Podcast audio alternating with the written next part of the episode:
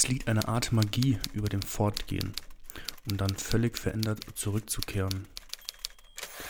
Das ist ein Zitat von Kate Douglas Wiggin, eine amerikanische Erzieherin und Kinderbuchautorin. Und ich hatte das, ich weiß gar nicht, vor Ewigkeiten mal irgendwo gelesen und auch aufgeschrieben gehabt und mir im Handy in die Notizen reingeschrieben. Und jetzt vor kurzem auch wieder irgendwie entdeckt. Und das war irgendwie ein ganz schöner Zufall, weil ich jetzt vor kurzem, ich glaube es war jetzt vor zwei Wochen, äh, die Möglichkeit hatte, vier Tage in der Toskana zu verbringen. Und ich danach auch irgendwie nochmal über das Reisen und das Bereisen von anderen Städten, von Ländern, von Kulturen nachgedacht habe und das irgendwie jetzt mal so als Anlass nehmen wollte, dann Folge drüber zu machen. Weil, also die Toskana, ich war noch nie in der Toskana, ich war auch davor erst ein einziges Mal in, mit meinen Eltern und meinem Bruder in Rom, aber das ist schon vor Jahren her, da hatte ich noch absolut gar keinen Bezug zur Architektur. Ich war mega begeistert von der Toskana. Es sind nicht nur unheimlich schöne Landstriche, es ist auch eine ganz eigenartige Architektur, also nicht eigenartig im Sinne von komisch oder so, sondern im Sinne von einer eigenen Art, ortstypisch vielleicht auch. Und ähm, wir haben da in einem alten Bauernhaus aus massivem Natursteinwerk gelebt. Das war irgendwie ganz spannend, weil es irgendwie so ganz untypisch aufgebaut war, wie man irgendwie jetzt vielleicht hier Häuser oder auch vielleicht auch Bauernhäuser in Deutschland oder anderswo auf der Welt erkennt oder kennt. Das war schon so, dass man reingekommen ist. Also das war, sag ich so ein bisschen abgelegen. Das war in der Nähe von Massa Maritima. Und es war so ein bisschen abgelegen und man ist mit dem Auto entlang gefahren und da vor dem Haus parken können. Der Eingangsbereich, der zentrale Raum war die Küche. Das heißt, man ist durch so eine doppelflügelige Tür reingegangen und statt mitten in dem großen Raum, wo, eine, wo ein fetter Küchenblock drin stand, mit ich glaub, drei Kochfeldern und dann war links das Waschbecken, entlang nochmal mit so einem schönen alten äh, Schrank und ein Regal drüber, wo dann eben Geschirr und ähnliches drin war. Auf der rechten Seite war dann der Kühlschrank, der natürlich nicht mehr alt war, der war neu, aber das war so, man war irgendwie drin, wir sind abends gekommen, es waren schon Leute dort und haben die schon da gekocht und es war irgendwie total spannend, irgendwie in der Küche reinzukommen. Und das war eben nicht so eine klassische Küche, die irgendwie jetzt heutzutage vielleicht gebaut wird, wo es einfach nur ums Kochen geht, sondern es war irgendwie auch ein Ort der Gemeinschaft, der total spannend war. Die Erschließung des gesamten Hauses war von außen. Das heißt, es gab zwei Außentreppen, die, in die ins obere Geschoss geführt haben, wo dann einfach nur die Schlafzimmer waren und die zwei Bäder. Es gab zwei Bäder dann oben. Ich fand das irgendwie so total beeindruckend und irgendwie auf dem ersten Sinn erstmal komisch, weil man es ja nie so planen würde, hier irgendwie eine Treppe von außen. Aber das war wohl irgendwie dort typisch und wir haben auch andere, andere Häuser dann angeschaut. Da war das auch immer mal wieder so, dass halt die Treppe einfach außen hochging zum Beispiel ich musste dann irgendwie dran denken, so ein bisschen, früher haben ja irgendwie alle KünstlerInnen und ArchitektInnen LiteratInnen, die irgendwie was auf sich gehalten haben, würde ich jetzt mal sagen, so eine obligatorische Italienreise gemacht.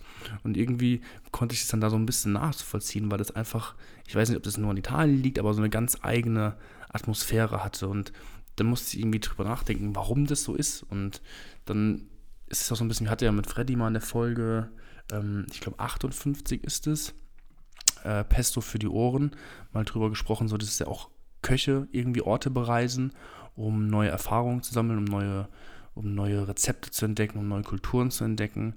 Und so glaube ich, ist es in Architektur auch. Also einfach das Erfahren von anderen Kulturen und Bauweisen, um den Erfahrungsschatz zu erweitern. Und ich meine damit jetzt gar nicht irgendwie so unnötiges Romantisieren von Vergangenem und oh, früher war alles so schön und so toll und heute ist alles schlecht, sondern einfach nur sich der Geschichte oder Vergangenem bewusst machen und aber auch genauso zeitgenössische Architektur in anderen Kulturen anzuschauen. Und ähm, mal davon abgesehen, glaube ich, dass es unserer gesamten Gesellschaft irgendwie gut tun würde, mehr sich mit anderen und fremden Kulturen auseinanderzusetzen und zu verstehen. Ähm, für einfach ein besseres Miteinander. Aber ich glaube, das ist nochmal ein anderes Thema. Und wir waren dann zum Beispiel, was ich meinte, ich glaube am zweiten Tag waren wir in Siena und da haben wir uns dann unter anderem den Dom angeschaut und auch den Muschelplatz. Und ähm, der Dom zum Beispiel, den hatten wir damals auch in, in, im Bachelorstudium in, in Architekturgeschichte. Und das war wieder so ein Beispiel, wenn man so auf Sachen oder Architekturen auf Bildern sieht, und dann irgendwie direkt vor Ort war, dann ist es eine ganz andere Erfahrung. Ich meine, das ist wahrscheinlich nichts Neues, das wisst ihr wahrscheinlich auch, aber ich fand es irgendwie an diesem Moment nochmal so, so eindringlich und so, es wird mir irgendwie nochmal so vor Augen geführt, dass eben eine Architektur, Architektur, die Erfahrung von Architektur geht es nicht darum, einfach nur um das Gebaute, sondern es geht einfach um die Atmosphäre, um die Umgebung drumherum. Es war irgendwie, es ging um die schmalen Gassen, es ging um, um das Wetter, es waren Gerüche, es war irgendwie der Lichteinfall an dem, an dem Tag. Es war ein total warmer Tag, die Sonne hat geschieden und es waren sehr viele Menschen auch auf diesem Vorplatz vor diesem Dom. Und das hat mir irgendwie gezeigt, dass es eben Architektur, du kannst noch so ein schönes Haus entwerfen, dass es auch immer noch irgendwie Dinge gibt, die man nicht beeinflussen kann. Und dass sie eben an diesem Ort, wo es dann endlich gebaut, gebaut wird, dieses Haus, dass es da wirklich dann seine eigentliche Wirkung entfalten kann. Also noch so tolle Hirngespinste, die man hat, wie das Haus aussehen soll im Endeffekt. Wenn der Alltag kommt, dann muss es sich bewähren und dann muss es gut sein und funktionieren.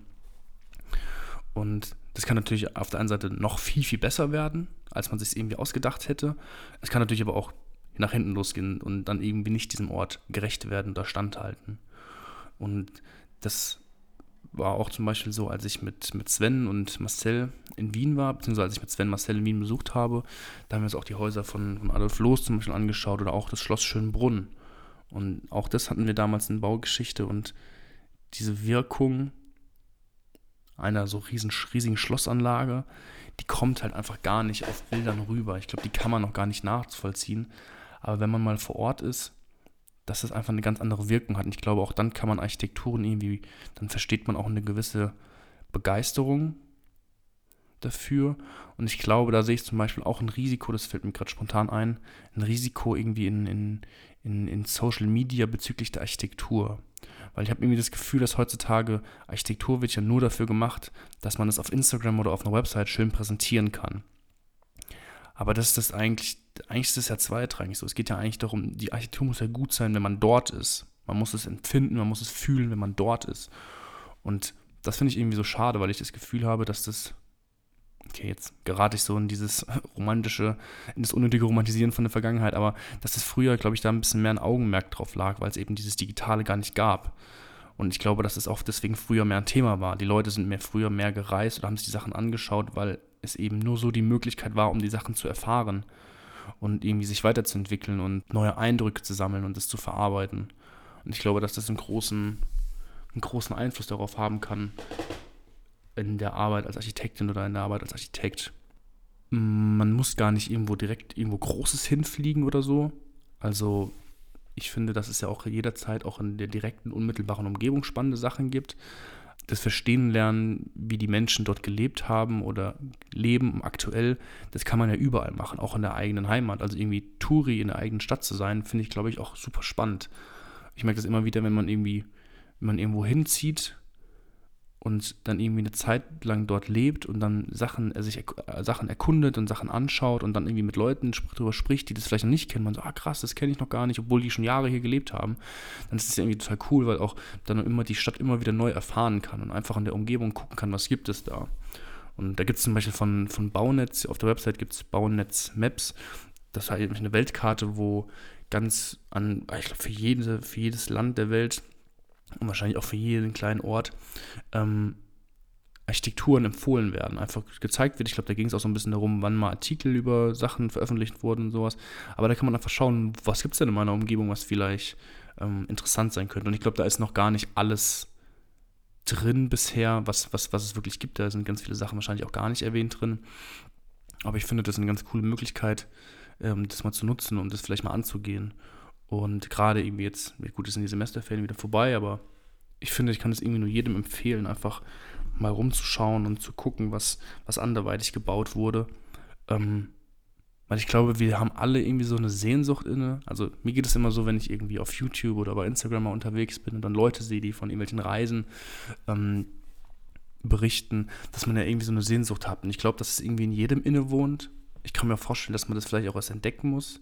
Also ich weiß noch, als ich damals nach dem Abitur nach Neuseeland gegangen bin für ein, Dreiviertel, ein halbes, dreiviertel Jahr, ähm, davor war ich so absolut gar nicht interessiert an, an irgendwie Reisen und andere Sachen anzuschauen. Und mit dieser Reise ging es dann irgendwie los, dass da so ein Interesse dran geweckt wurde. Das war absolut losgelöst von Architektur damals. Da ging es eigentlich nur um halt Urlaub machen und sich andere Sachen anschauen und irgendwie Kulturen kennenlernen. Aber ich glaube, dass es bei, bei vielen vielleicht so einen so ein, so ein Startschuss braucht, wie es bei mir war. Und das kann ja sowohl im großen Maßstab sein. Ich meine, das war jetzt bei mir gefühlt ans andere Ende der Welt. Aber dass es bei vielen ja auch vielleicht was Kleines sein kann. Einfach mal in den nächsten Ort fahren oder in die nächstgrößere Stadt und gucken, was, was, was, was da so abging. Und, und da jetzt hier den Bogen quasi so spannend für die Architektur, auch immer mal gucken, was es für Exkursionen irgendwie angeboten werden. Also ich ist vielleicht kein schönes Beispiel, aber ich war in Wiesbaden mal mit dem Herrn Professor Joachim Kieferle in Dubai. Und ich meine, das ist, ich würde sagen, das ist kein, kein, kein Ort, den man gesehen haben muss.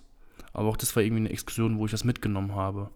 Es waren zwar ganz viele Sachen, die ich erschreckend fand und abstoßend fand, aber auch das bringt einen ja irgendwie weiter und dann lernt man ja auch was. Und ähm, das war es eigentlich auch schon. Eine kurze, knackige Folge. Und das Ganze würde ich gerne noch mit einem Zitat von Goethe schließen, der gemeint hat, die beste Bildung findet ein gescheiter Mensch auf Reisen.